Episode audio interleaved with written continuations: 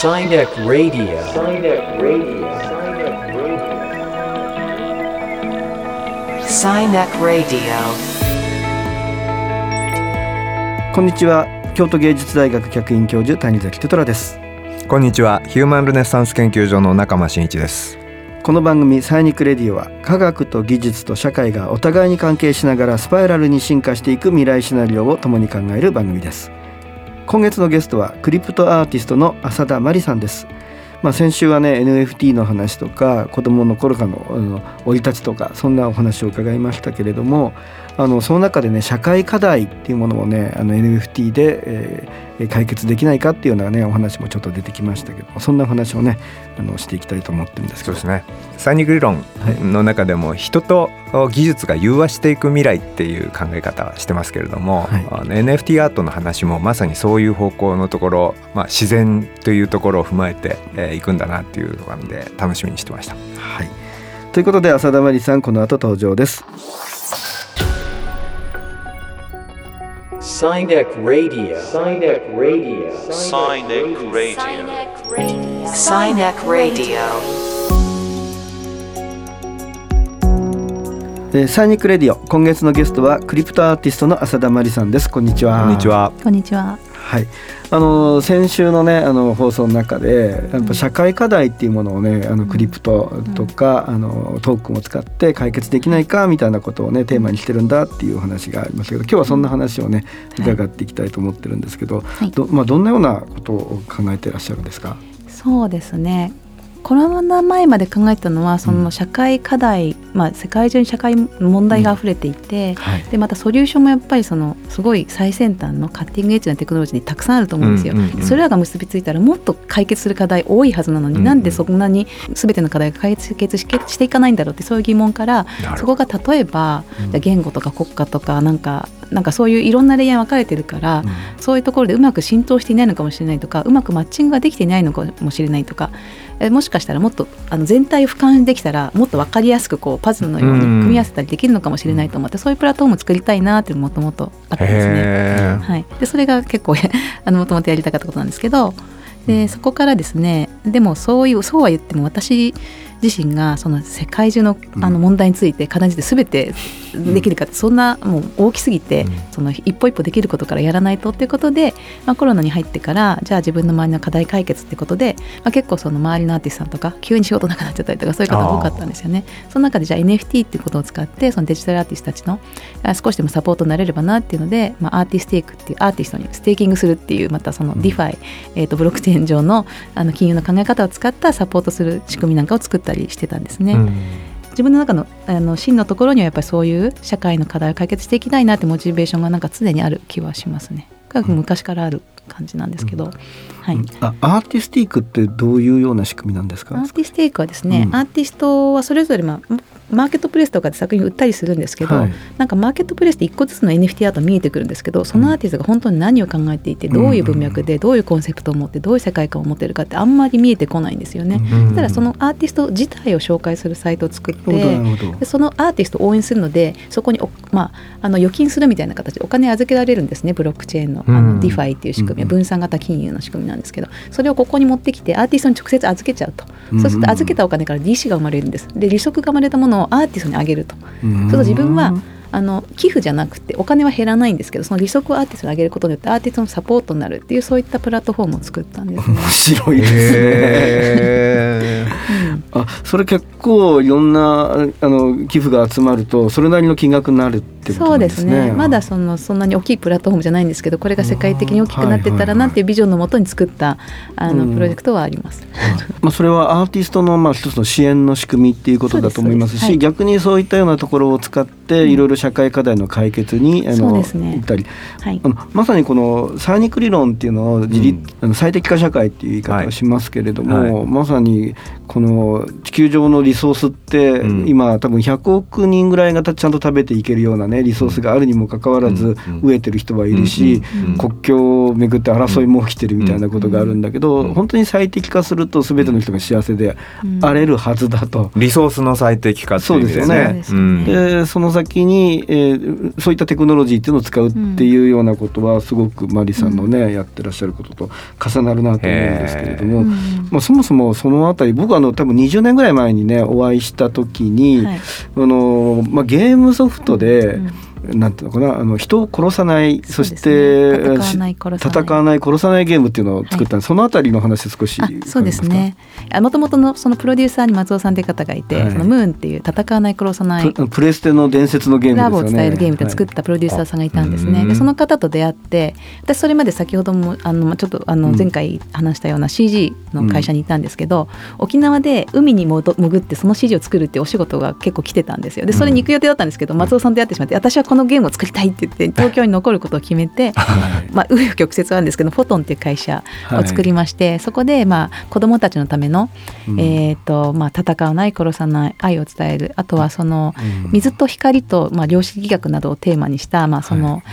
い、ろんな子どもたちのその知的好奇心とかそういったものを遊びながら学べながらその、はい。この世の中の奇跡とかになんか素晴らしいなって思えるようなそういったゲームを作りたいなということでずっとゲームの企画をしてました。水と光と量子力。学 そうですね、まあ、最先端の科学っていうことで量子力学だけじゃないですけど、はい。人間が持ってる素晴らしい文化とか科学とかって、なるほど。はい、子どもたちの目を開かせるそういった、あの面があると思って最先端のサイエンス。そうそうですね、はい。いやと当時のゲームって、うん。まあ、勇者がいてね敵を倒して、まあシューティングゲームですね。はい、言ってみれば戦って殺して、うん。うん。でレベルを上げるうんっていうようなゲームばかりだったんですよ。うん。でところがその殺さずに例えば愛を育むことによってレベルをアップしていくとか、それから何か人に親切にしてあげたり、うん。なんかそうやることによってレベルが上がっていくっていうゲームがないだろうかみたいな発想自体がもうすごい面白くて。うん。でプラス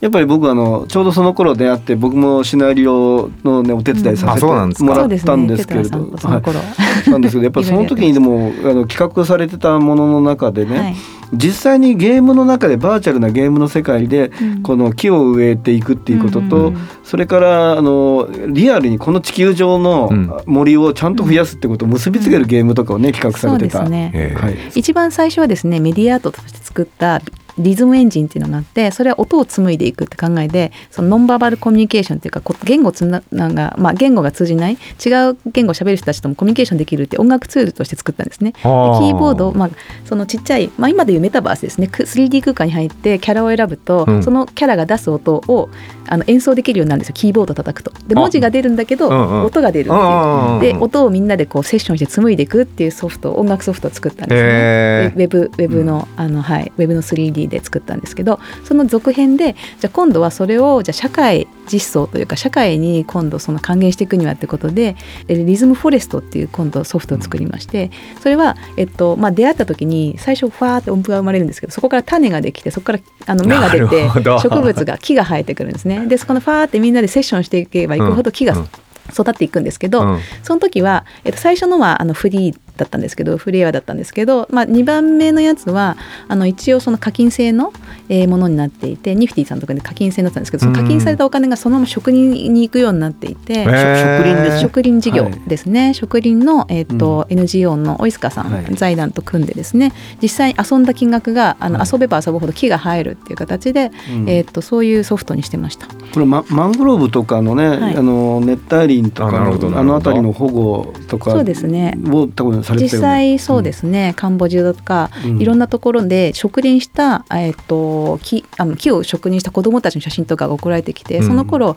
まあ今でも Google マップ主流ですけど当時、えーとはい。Google が初めまだキーホードだったんですけど Google Earth 成り立ての頃にそれをプロットしてその植えた木の情報が送られてきて写真とかでウェブサイトで見れるみたいなことをやってました。ええそれがいつ頃？2005年とか、いやもうちょっと前かな。へー。そうですね。3年4年ですから2002、3年じゃないですかね。多分めちゃめちゃ早いと思う早いです。よ ねはい。うん。で逆にでも今 NFT のこの時代って言うとさらに高度なねことができてくるんじゃないかと思うんですけどね。そうなんですよ。ねどんなことをその辺考えたら。いやー結構だからやりたいことはすごいたくさんあってですね、うん。まだその実現できていない部分のその光のゲーム、まあ、さっきのゲーム光っていうんですけども、その光のそのビジョンみたいなものを見見えるんだったら本当に NFT やメタバースを使ってやるなっていうところで、あのすごくやりたいことはたくさんありますね。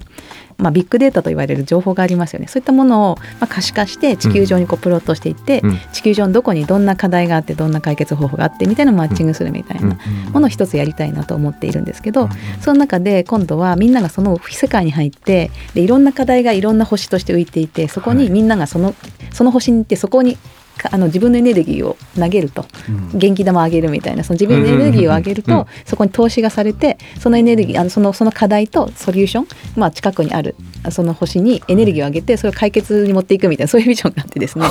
みんなが遊びながらこの世界を良くしていくっていうものが最終的には作りたいなと思っすてます。ごいな。そうすると、うん、そのその環境はい。し失礼自体がまあメタバースみたいな話でね。はい NFT っていうのはその投資をするみたいなところに関わって。そうですね。例えばそのその一つ一つの要素が自分がじゃあ、えっと投資した時にもらえる印でもいいですし、うんうん僕はここに投資したよっていうものが例えばメタバースだとアクセサリーになっててもいいと思うんですね。この星に投資した森みたいななるほどなるほどね。なんかじゃあ,、うん。あの鳥みたいなうん。子が来て、このこの星に投資したお礼として星からもらったアクセあのペットみたいなのがついていたりとか、うんうんうん。そうするとメタバースであ、彼はあの星に応援してる人応なんて一発でわかるわけですよね。そういう意味で。偽物じゃないと。そうなんですよ。今例えば数字で出る、まあ、ここにこれぐらい投資してますよね。なるほどそれがもうビジュアルで自分のアバター、その ID ID というかアイデンティティとして見えちゃうみたいなのが面白いその方がずっと面白いね。かっこいいみたいな、うんなんかいろんなかっアクセサリーこいいねその方が。うん。逆にこう肩に鳥がいる人たちがこのメタバースの中で会うと、うんあ同じ仲間だねって言ってコミュニティができてたりとかするのかな。うん背中に亀の甲羅があったりとか、なんか頭から火が入ってたりとか、いろいろいろいろあの考えられるかなと思うんですけど。そうそこで、そこで僕あのお金の世界に入っちゃうと、ななんかやらしい感じがするなと思ったけど、うんそれかっこいいですね。で、うん。それがそれが一つ一つが NFT であると、うんだからちゃんと証明になってて、うんうん。っていうことをできるかなっていうのは一つ。ありわかりましたわかりました。うん。でそこでやっぱ NFT も私がちょっと作っ作りたいなと思ってるのはグリーン NFT うん。あの NFT ってちょっとやっぱりそのイーサリアムとかははまだその電力使用量が多いので、ああ。エコフレンドリーじゃないねって言われてしまうんですね、はい。国際的には。なんですけど、まあ、今後時間でその、まあ、イーサリアムアップデートしてきますしどんどんエコフレンドリーなあのブロックチェーンが出てくるっていうところなんですけど、まあ、例えばじゃあその再エネルギーだけを利用したはい。っていうのを証明できる NFT とかだったらこれグリーン NFT ですっていうことを。証明できたりとかそういうものが作れたらいいなっていうのは、まあ、アイデアとしてあったりとか。そうですね。あとアーティストがその、まあ、アワードやろうって言ってるんですけど、そのデジタルアート・フォー・クライメットのアワードやってで、まあ、アーティストがそこでまあ売り上げたものをそのあその気候変動のアクションに寄付していくだとか、まあ、そういったことをみんなでいろいろこう企画こうやっていこうみたいな議論がされていてそうですね。それに参加するためにドバイ行ったんですね。うんうん。で当然あごめんなさい。あのドバイ万博の方にも行くんですけど、まあえーとまあ、その議長さんのオーストリアの VIP のとことかでプレゼンテーションしたりとか、まあ、万博の中でも 2, 2箇所ぐらいそういった機会をいただきました。はい。いやーそのグリーン NFT はこれ本当に実現したらいいですね。というか僕割とあのそれは実現するハードルは割と低いもうすぐできる技術的にも当然できるので仕組み作りですか？そうですね。仕組み作りだと思います。でもそれは本当にインフラとかと絡んでくるところなので、うん。やっぱそういう事業者さんと組んだりとかっていう必要がはい。あるかなと思うんですけど、ビジョンとしてあるので誰か そういうことをやりたい方がいたらぜひ、は一緒にコラボしましょうって感じですけど。はい、うんいやーこのお面白い話いっぱい聞いてちょっとワクワクする未来をね感じたんですけどもあのありがとうございました。はいありがとうございましたありがとうございますはい、じゃああの引き続き来週もよろしくお願いいたしよます。ろしくお願いします。Radio. Radio. Radio. Radio. ということで中間さんいかがでしたでしょうか？あの NFT っていう技術、まあ、はいブロックチェーンとかそういう技術うは、まあ、あるんだけれどもそこにアートっていう視点からそこに入る可能性っていうのがすごいあるんじゃないかなっていうのを浅田さんの話を聞いたことによってすごい感じました。はい、それから単純な売り買いでね NFT アートって話題になってるけれども、まあ、そのトークンそのものをそのまさにグリーンにしていくみたいなね、うん。あの新しい仕組み作りみたいなことをね、うん。考えてらそのきっかけになりますよね。ねとってもサイニック的だななんて思いました。はい、ということであのまた引き続き来週もねお話を伺っていきたいと思います。ということで「サイニックレディオ」この番組では現在の世の中で起きている事象をサイニック理論に基づいてピックアップ解説するコンテンツをオンエアしていきます。コンテンツはラジオ放送のほかポッドキャストでも発信されます。お楽しみに。ということでお相手は谷崎テトラと中間真一でした